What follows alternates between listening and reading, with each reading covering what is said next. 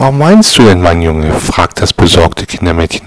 Papa hat Windows und alle Microsoft-Programme gelöscht. Schrecklich, schrecklich, seufzt die Dame. Nicht jeder hat so ein gutes Herz wie du. Und nicht ein einziges, bringt der junge Schluck hervor, durfte ich löschen.